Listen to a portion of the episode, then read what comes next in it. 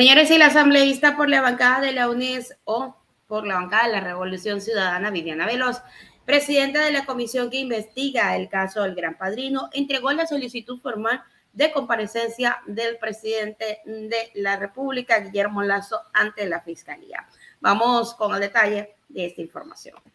Viviana Veloz, presidenta de la comisión que investiga el caso El Gran Padrino, entregó en el edificio del comercio la solicitud formal de comparecencia del presidente Guillermo Lazo.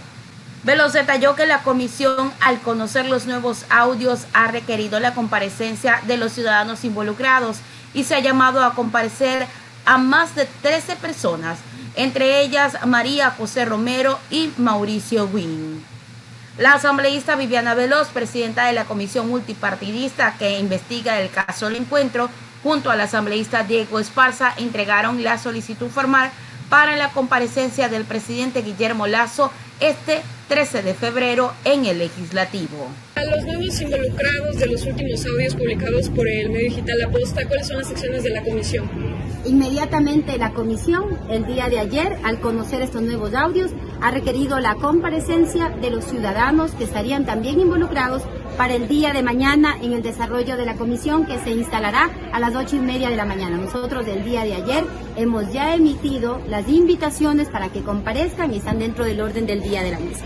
¿Cuántas personas se ha llamado a comparecer mañana? Se ha llamado a comparecer a más de 13 personas, entre ellas está la señora fiscal general de la Nación, el contralor general subrogante, las personas que están involucradas, la señora María José Romo, el señor Mauricio Guín, entre el, gerente de Petroecuador, el señor Ayar, entre otros que están dentro del de, listado de comparecientes.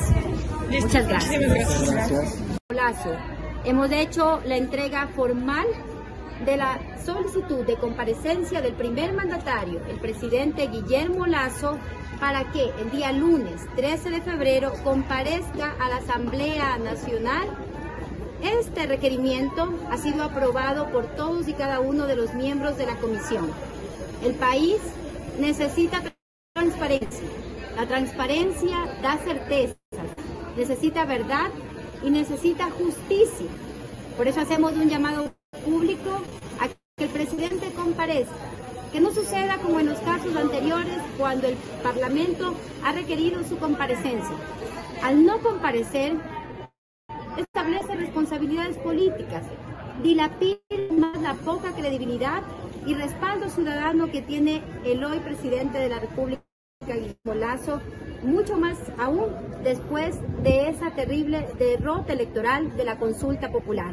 Él, al ser el primer funcionario público, tiene la obligación moral de colaborar con la Asamblea Nacional, con la comisión que investigue el caso del Gran Padrino y poderle dar respuestas a los ecuatorianos. No esperamos que se siga obstruyendo.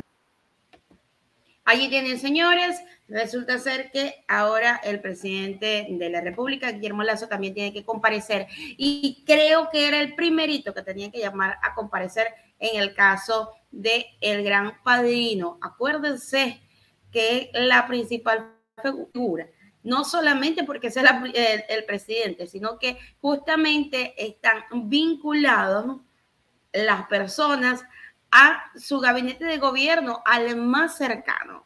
¿Qué está haciendo el presidente en estos momentos? Lo único que está haciendo es haciendo cambio de gabinetes, uno le están renunciando y sencillamente siente el gobierno que en este momento tiene la soga totalmente al cuello.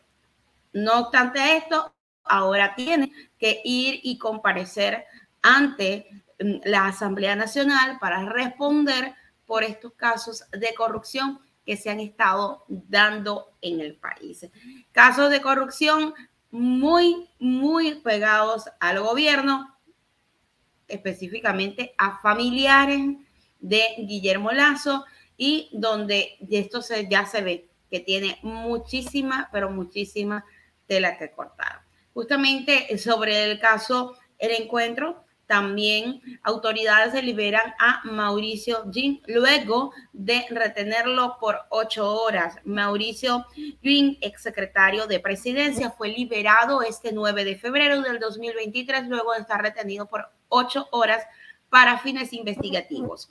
él formaría parte de la supuesta trama de corrupción de las empresas públicas. La detención ocurrió la noche del miércoles 8 de enero cuando intentaba abandonar el país por el puente de Rumichaca en frontera con Ecuador y Colombia. El presidente Guillermo Lazo informó que dos equipos de la subzona de inteligencia del CARCHI y un equipo de la Policía Judicial capturaron a Gwyn. El ciudadano en cuestión será trasladado a Quito y puesto a disposición de las autoridades correspondientes, decía el comunicado para ese entonces. Así que, señores, aquí hay muchísima tela que cortar, muchísimas cosas van a pasar, más de uno se va a querer ir, ir del país, pero vamos a ver qué pasa luego de estas investigaciones en el caso del encuentro.